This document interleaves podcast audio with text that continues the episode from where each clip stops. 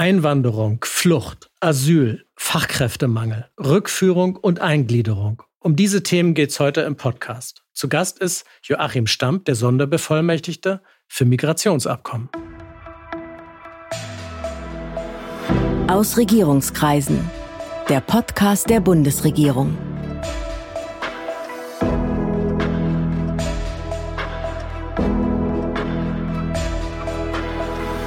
Menschen kommen in großer Zahl zu uns. Viele suchen Schutz, viele suchen Arbeit. Manche können bleiben, manche sollen bleiben. Viele sollen wieder in ihre Herkunftsländer zurückkehren. Über dieses komplizierte Problemknäuel möchte ich mich heute unterhalten. Ich bin Sven Siebert, ich bin Gastgeber dieses Podcasts und ich begrüße heute Joachim Stamp, den Sonderbevollmächtigten der Bundesregierung für Migrationsabkommen. Guten Tag, Herr Stamp. Guten Tag. Herr Stamp, Sie sind Sonderbevollmächtigter. Das klingt wie Agent in geheimer Mission oder Kurier des Zaren. Was ist das Besondere an Ihrer Aufgabe? Die Idee ist, dass wir uns im Koalitionsvertrag in der Regierung verabredet haben, dass wir irreguläre Migration reduzieren wollen und reguläre Migration stärken wollen und dass wir dazu eine bessere, umfassendere Partnerschaft mit den Herkunftsländern brauchen. Und dazu gibt es verschiedene Ansätze in den verschiedenen Ministerien, die mit Herkunftsländern kooperieren. Und meine Aufgabe ist es, die zu bündeln und dauerhafte, dann auch in der Praxis taugliche Migrationspartnerschaften mit den Ländern zu entwickeln und nicht wie in der Vergangenheit zig Rückkehrabkommen, die sich nur auf Rückkehr konzentrieren, abzuschließen, die aber dann in der Praxis nicht funktionieren. Reguläre und irreguläre Migration. Vielleicht sollten wir noch mal erklären, was da eigentlich der Unterschied ist. Wir haben auf der einen Seite reguläre Migration in den Arbeitsmarkt, allerdings nur in sehr, sehr geringem Umfang bisher. Dafür ja. kommt aber jetzt die Fachkräfteeinwanderung. Das ist ja jetzt auf dem Weg und das wird, glaube ich, auch für den deutschen Arbeitsmarkt ein ganz wertvoller Gewinn sein und wird neue Chancen schaffen für Menschen, die nach Deutschland kommen. Es gibt auch regulär diejenigen, die fliehen müssen und hier auch einen Schutzgrund zugesprochen bekommen, also die hier nach Asyl fragen und dann auch anerkannt werden. Und dann gibt es eben auch diejenigen, die eigentlich hier etwas aus ihrem Leben machen wollen, aber weil sie keine andere Möglichkeit sehen, sich ins Asylverfahren begeben, aber da völlig falsch sind. Die wollen eigentlich in den Arbeitsmarkt einwandern, haben aber keinen regulären Zugang. So ist das. Und da gibt es eben doch sehr, sehr viele, Tausende jedes Jahr, über 100.000 auch im vergangenen Jahr, die abgelehnt worden sind als Asylbewerberin oder Asylbewerber. Viele, die sich auf grauenhafte Fluchtrouten begeben durch die Wüste, wo sehr, sehr viele ums Leben kommen. Mehr sogar nehmen wir an als auf dem Meer. Mhm. Dann natürlich die Tausenden von Toten auf dem Meer, gerade über die Strecke hin zu den Kanaren oder durch das Mittelmeer, die besonders gefährlich sind. Und dann, wenn die diese Route überstanden haben, landen die dann eben oft in unseren zentralen Unterbringungseinrichtungen und haben gar keine wirkliche Entwicklungschance in dem Sinne, wie Sie sich das ursprünglich vorgestellt haben. Sie sind seit drei Monaten im Amt. Sie sind Sonderbevollmächtigter. Warum gibt es nicht längst einen Dauerbevollmächtigten? Ich glaube, dass man lange unterschätzt hat, dass man tatsächlich Partnerschaften äh, mit den Ländern entwickeln ja. muss. Wir haben in der Vergangenheit immer wieder Rückführungsabkommen geschlossen mit verschiedenen Ländern. Da gibt es eine ellenlange Liste von Rückführungsabkommen, die aber in der Praxis alle nicht funktionieren, weil die Länder nicht wirklich etwas davon haben. Viele Länder sind darauf angewiesen, dass sie eine starke Community beispielsweise in Deutschland oder auch sonst in Europa haben, die hier Geld verdienen und dann entsprechend Gelder rücküberweisen in die Länder. Und sei es auch nur ein bisschen von dem, was sie hier als Sozialtransfers bekommen. Ja, und die damit ihre Familien versorgen in den Heimatländern. So sieht das aus. Und das spielt für die Länder eine sehr, sehr große Rolle. Und äh, für uns ist es eben wichtig, dass wir versuchen, genau das zu ersetzen, dass wir sagen, wir wollen sehen, dass wir eure Länder nicht schwächen, aber gleichzeitig muss Schluss sein mit dieser irregulären äh, Migration, weil sie uns auch überfordert. Wir sind in der Situation, dass aktuell auch unsere Kommunen mit der Unterbringungssituation überfordert sind. Und wir erleben eben auch, dass viele, die dann hier kein dauerhaftes Bleiberecht haben, aber trotzdem versuchen, irgendwie hier zu bleiben, dann in der Kriminalität landen oder insgesamt in die, auf die schiefe Bahn geraten. Sie sagten, es gibt reguläre Migration in den Arbeitsmarkt, die wir wollen, die wir zum Teil brauchen. Es gibt diese irreguläre Migration von Menschen, die nicht hier bleiben sollen, die nicht hier bleiben können. Steht das dann alles in einem Migrationsabkommen drin, was Sie schließen, oder wie muss man sich so ein Abkommen mit einem Herkunftsland vorstellen? Wir entwickeln dazu unterschiedliche Elemente und die Situation ist in jedem Land auch anders.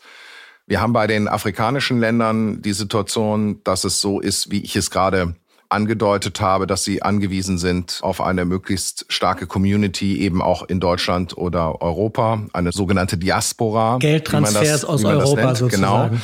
Es gibt aber auch andere Länder, die unbedingt ihre Bürgerinnen und Bürger bei sich behalten wollen. Und das ist zum Beispiel eine Initiative, die ich jetzt auch den Ampelfraktionen vorgeschlagen habe. Ich bin gewesen in Georgien und in der Republik Moldau. Und dort gibt es das Interesse nur an sehr geringer zirkulärer Migration mit Deutschland. Also das heißt Saisonarbeiterabkommen, Darüber hinaus einzelne Pflegekräfte, die momentan irregulär in Südeuropa arbeiten, lieber im geschützten Arbeitsmarkt in Deutschland unterzubringen, ist etwas, was beiden Ländern wichtig ist. Aber was ihnen auch ganz besonders wichtig ist, ist, dass die irreguläre Migration, die wir aus diesen Ländern haben, endet. Denn Georgien und Moldau haben beide Visafreiheit mit der EU im Schengen-Raum und wollen das auch unbedingt erhalten. Und deswegen ist es ihnen sehr unangenehm, dass es eine sehr hohe Asylantragstellung gibt aus diesen Ländern, die fast alle abgelehnt werden. Und wenn wir uns also anschauen, die Zahl der abgelehnten Asylbewerberinnen und Asylbewerber im letzten Jahr lag bei um die 100.000 und äh, davon sind um die 10.000 alleine aus Georgien und der Republik Moldau. Wenn wir jetzt. Und das sind auch äh, Georgier und Moldauer, die da eingesetzt Das sind Georgier ja. und Moldauer. Und äh, wir könnten das unterbinden. Wir könnten mit Migrationspartnerschaften, die wir jetzt entwickeln, mit diesen beiden Ländern und beide sind dazu bereit, die irreguläre Migration nach Deutschland insgesamt um zehn Prozent direkt reduzieren, wenn ja. wir beide Länder als sogenannte sichere Herkunftsländer einstufen würden. Es hat folgende Bewandtnis. Wenn die hier einen Asylantrag stellen, dann dauert das Asylverfahren in der Regel zwei, drei Monate. Aber sie haben danach die Möglichkeit, wenn es abgelehnt worden ist, was in 99,6 bzw. 99,7 Prozent der Fälle passiert, dann haben sie die Möglichkeit, dagegen zu klagen. Mhm. Und diese Klage dauert, weil unsere Verwaltungsgerichte so stark überlastet sind, teilweise Jahre. Und in der Zeit sind sie hier im Sozialbezug. Und das ist bei niedrigen Löhnen in den Ländern für manche attraktiv. Und wenn wir jetzt die Einstufung vornehmen würden als sichere Herkunftsländer, dann müssten sie genau diesen Rechtsweg, also die Klage gegen die Ablehnung, aus dem Heimatland bestreiten. Und das heißt, dann wäre der ganze Anreiz, in ein langes Verfahren zu gehen, wäre dann weg, sondern dann wäre nach wenigen Wochen schon die Rückkehr nach Georgien oder in die Republik Moldau. Und dafür würde es sich nicht lohnen, einen Asylantrag zu stellen. Verfahrenstechnisch wäre es eben dann so, dass abgelehnte Asylbewerberinnen oder abgelehnte Asylbewerber ihre Klage, ihren Widerspruch gegen die Ablehnung von zu Hause ausführen müssten und nicht mehr aus Gelsenkirchen, Meißen oder Osnabrück. Genau, und das ist ein Modus, der dann etwas bringt, wenn die Herkunftsländer mit der Bundesrepublik Deutschland kooperieren. Ja. Und das ist bei Moldau und Georgien der Fall. Georgien schickt eigene Flugzeuge, ähm, um die Bürgerinnen und Bürger hier wieder einzusammeln. Also es gibt quasi kein anderes Land, was so intensiv kooperiert. Und bei Moldau ist es ähnlich.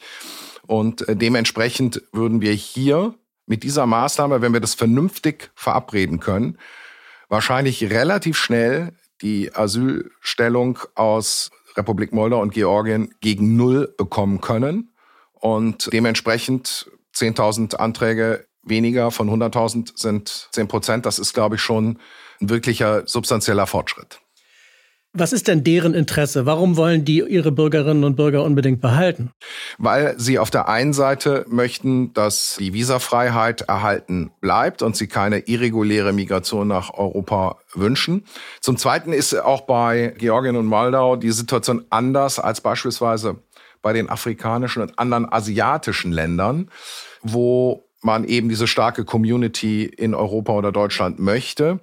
Moldau und Georgien haben zum Teil einen harten, wie es so schön heißt, Brain Drain ja. äh, hinter sich. Also das heißt, viele, die arbeiten können, sind ins Ausland abgewandert, die eigentlich zu Hause gebraucht wird. Wir reden auch da über Demografie. Wir reden auch da über Demografie und auch das ist etwas, was wirklich wichtig ist, auch für unsere Partnerschaften, die wir im Moment mit unterschiedlichen Ländern entwickeln. Wir müssen bei allem, was wir tun, auch bei unseren Interessen gezielt Bürgerinnen und Bürger aus diesen Ländern für unseren Arbeitsmarkt anzuwerben, genau hingucken, dass wir nicht Menschen anwerben, die dann aus Branchen kommen, sodass bei denen eine Versorgungslücke entsteht und Länder auch noch substanziell geschwächt werden. Genau, also wenn man sich jetzt zum Beispiel die Europakarte anguckt, welche Staaten sind besonders durch demografischen Wandel bedroht, dann sind ja all die osteuropäischen Staaten eben die von Ihnen genannten Georgien, Moldau, aber auch Rumänien, Bulgarien, die Ukraine, alles Länder, die unter dieser starken Abwanderung in den vergangenen Jahrzehnten schon gelitten haben. Ja, das ist richtig, aber wenn wir beispielsweise ein bisschen östlicher gucken, ich habe jetzt gerade mit Usbekistan ja. eine Vereinbarung getroffen, dass wir uns jetzt hier über eine Migrationspartnerschaft verständigen wollen, wo es auch darum geht, qualifizierte Arbeitskräfte, gerade Handwerker, die Usbeken sehen sich immer noch in der jahrtausendalten Tradition als Handwerker der Seidenstraße. Also, dass hier eine reguläre Zuwanderung äh, möglich wird, aber bei der gleichzeitigen Garantie, dass dann auch jeder, der hier irregulär einreist, dann auch tatsächlich wieder zurückgenommen wird. Es ist doch ein Dilemma. Deutschland braucht Zuwanderung, weil wir durch den Geburtenrückgang der vergangenen Jahrzehnte in vielen Bereichen zu wenig Nachwuchs haben. Durch Einwanderung verschärfen wir aber möglicherweise genau diese Probleme in den Herkunftsländern. Und in vielen afrikanischen Ländern ist es umgekehrt. Da gibt es demografische Probleme in der anderen Richtung. Die haben keinen Arbeitskräftemangel, sondern viele junge Menschen, die keine Arbeit finden. Das ist doch ein Knäuel, das Sie auf dem Tisch haben, oder? Ja, ich ja nicht allein. Wir müssen ja abschichten. Also wir werden sehen, dass wir versuchen, mit großen, wichtigen Herkunftsländern Verträge zu schließen, langfristige Partnerschaften zu ermöglichen, wo ich aber dazu sage, dass das einfach auch eine gewisse Zeit braucht. Wenn wir beispielsweise an die Maghreb-Staaten denken, die eben nicht nur Herkunftsland sind, sondern auch Transitland, da kommen viele auch aus Subsahara-Afrika durch diese Länder, dann haben wir ein großes Interesse, dass wir mit denen kluge Abkommen treffen, die dann auch in der Praxis halten. Das braucht aber Zeit. Und das sage ich ganz äh, offen dazu. Also es bringt jetzt nichts zu glauben, man hat jetzt hier einen Sonderbevollmächtigten und der schnippt jetzt mit dem Finger und in ein paar Monaten sind die Probleme in Luft aufgelöst, sondern das ist ein sehr, sehr langwieriger Prozess. Ich erinnere mich daran, dass der ehemalige Bundesinnenminister Thomas de Maizière, den ich sehr schätze, in den Ländern damals für solche Partnerschaften auch schon geworben hat und Sieben damit Jahre begonnen ist das her. Ich, ich bin zufällig auf der Reise damals durch diese drei Länder dabei gewesen. Ja, dann haben Sie das ja erlebt und genau daran möchte ich auch gerne wieder anknüpfen und das auch gerne weiten. Es ist einfach wichtig, dass wir hier einen sehr gemeinschaftlichen Ansatz finden. Wir machen das interministeriell bei uns, aber es ist auch wichtig, dass wir auch die Länder mitnehmen, dass wir es auch parteiübergreifend machen. Ich glaube, Migration ist kein gutes Thema für kleinteilige parteipolitische Auseinandersetzungen, sondern dass wir gemeinsam mit Bund, Ländern, Kommunen diese Ansätze entwickeln. Das wird zwar nicht von heute auf morgen geschehen, aber wir müssen eben jetzt beginnen. Wir brauchen systematischere Migrationspolitik, damit wir nicht alle zwei, drei, vier Jahre wieder vor der gleichen Diskussion stehen. Welches Angebot können Sie denn beispielsweise den maghrebinischen Staaten oder den Staaten der Subsahara machen? Wir können diesen Ländern anbieten, dass, wenn sie bereit sind, diejenigen, die hier abgelehnt worden sind, konsequent zurückzunehmen, dass sie dafür umgekehrt eine bestimmte Anzahl an Visa bekommen, sowohl hier für den Arbeitsmarkt als auch beispielsweise für deutsche Universitäten oder auch hier für die Ausbildung. Es gibt aber auch die Planung, eine Möglichkeit zu schaffen, dass Asylbewerber den afrikanischen Kontinent gar nicht erst verlassen. Wir müssen uns, und ich glaube, das ist eine tiefe humanistische Verantwortung, die wir alle gemeinsam haben, Gedanken darüber machen, wie wir das Sterben auf dem Mittelmeer beenden. Und da müssen sich natürlich auch diejenigen, die wirklich mit großem Engagement Menschen helfen wollen und auch Menschen aus Seenot retten, auch mitfragen, ob es immer der richtige Ansatz ist zu sagen, wir bringen alle nach Europa oder ob wir nicht eine Vereinbarung treffen können mit einem Partnerland, dass wir sagen, natürlich retten wir alle, aber es gibt nicht diesen Automatismus, dass man dann in Europa bleibt, was ja gerade auch ein Magnet ist für viele, ist überhaupt zu probieren, sondern dass wir eben versuchen, einen Partner zu finden, mit dem wir dann Asylverfahren dort durchführen können. Und zwar natürlich unter Aufsicht der Vereinten Nationen und natürlich nach internationalem und europäischem Recht. Das ist die Voraussetzung, das ist die Voraussetzung für uns als Rechtsstaat. Wir müssen auch ehrlich sagen, dass wir auch ein solches Partnerland im Moment noch nicht haben. Aber wir müssen Ausschau danach halten, denn wir haben alle gemeinsam die Verantwortung, dass diese Situation auch des Sterbens auf dem Mittelmeer mit den hohen Zahlen an Toten, die in vielen afrikanischen Familien viel, viel dauerhaftes Leid auch erzeugen, dass wir das beenden. Und man hat sehr schnell dann Bilder von Flüchtlingslagern in Griechenland beispielsweise vor Augen, in denen die Bedingungen für diejenigen, die sich dort aufhalten müssen und möglicherweise auch über einen längeren Zeitraum eben unwürdig sind oder sehr, sehr schwierig. Ja, aber ich bin froh, dass es zumindest ja jetzt Bewegung gibt bei den Gesprächen über ein neues europäisches Asylsystem. Das wird auch dauern, bis sich das richtig praktisch etabliert. Aber es ist gut, dass ein erkennbarer Wille jetzt da ist, sich äh, zu einigen. Auch das ist ja ein Fortschritt. Das ist jetzt nicht mein Kernthemenfeld, aber das gehört natürlich zu der Betrachtung mit dazu. Innenpolitisch betrachtet, wo ist denn der Druck höher? Dass sie zu mehr Rückführungen kommen oder dass sie zu mehr Einwanderung in den Arbeitsmarkt kommen, wo Fachkräftemangel herrscht? Beides. Wir haben auf der einen Seite die Unternehmerinnen und Unternehmer, die beklagen, dass sie nicht genügend Arbeitskräfte haben, auch beispielsweise im Bereich Logistik, auch im Bereich Bau. Und wir haben auf der anderen Seite die Kommunen, die nicht mehr wissen, wo sie die Leute unterbringen sollen und wie sie sie versorgen sollen. Und es wäre einfach gut, wenn wir möglichst viel irreguläre Migration ersetzen können durch reguläre Migration. Denn wenn wir diejenigen nicht in der zentralen Unterbringungseinrichtung rumsitzen hätten, sondern stattdessen als werktätige Arbeiter, Mitarbeitende äh, in den Betrieben, dann wäre natürlich allen Seiten geholfen. Das wird nicht eins zu eins gehen, dass man alle irregulär in regulär umwandeln kann. Das gehört auch zur Wahrheit dazu. Aber wir müssen eben alle Anstrengungen unternehmen, damit wir eben regulär stärken und irregulär auch tatsächlich reduzieren. Und es ist gerade natürlich auch bei der Unterbringungssituation der Kommunen eine ganz besondere Herausforderung. Und ich bin kein Freund von Obergrenzendebatten, aber wir müssen eben auch sehen, wie es ja auch unser früherer Bundespräsident Gauck gesagt hat, dass das Herz weit, aber die Möglichkeiten endlich sind, dass wir insgesamt von der hohen Zahl der irregulären Migration perspektivisch runter müssen. Ja, also es gibt nicht genügend Unterbringung, es gibt nicht genügend Leute, die sich um diejenigen, die Hilfe brauchen, kümmern können.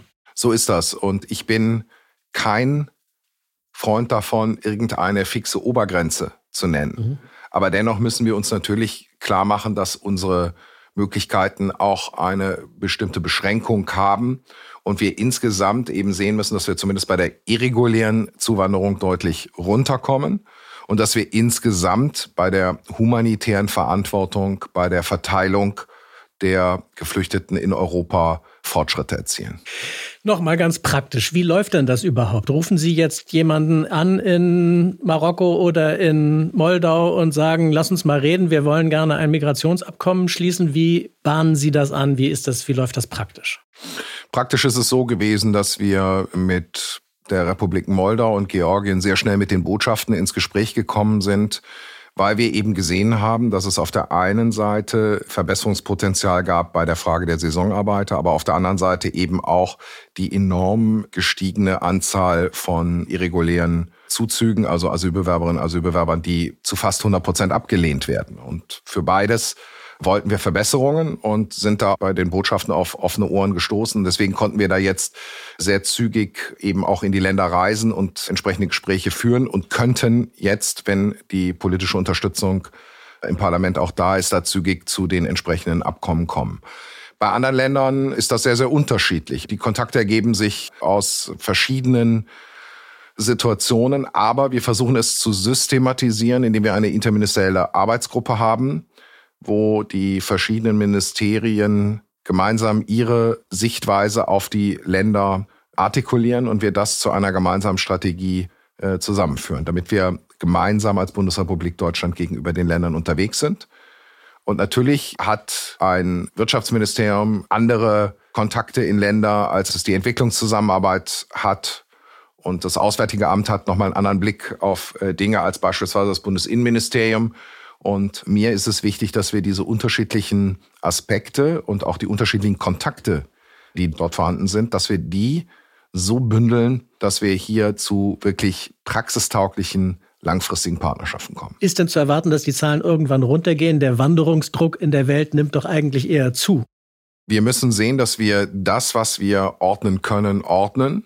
Und natürlich hängt es auch sehr stark davon ab, wie die mittelfristige Entwicklung in Hauptherkunftsländern wie Syrien und Afghanistan sich gestaltet, was es dort auch für Möglichkeiten gibt, in den Nachbarländern die Menschen zu halten, dass sie eben nicht nach Europa kommen müssen.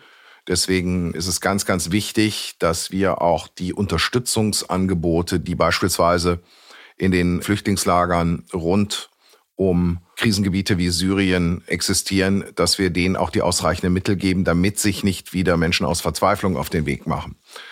Und wir werden auch wie gesagt, sehen, dass wir äh, mit Drittstaaten über Partnerschaften sprechen müssen. Und natürlich alles, was möglich ist an Versorgung der Menschen in der jeweiligen Region, also in den unmittelbaren Nachbarstaaten, auch wenn man jetzt an den Sudan denkt, ist natürlich viel einfacher, als wenn die Menschen hier vor Ort versorgt werden müssen, wo sie in einer völlig fremden Kultur sich zunächst erst äh, zurechtfinden müssen.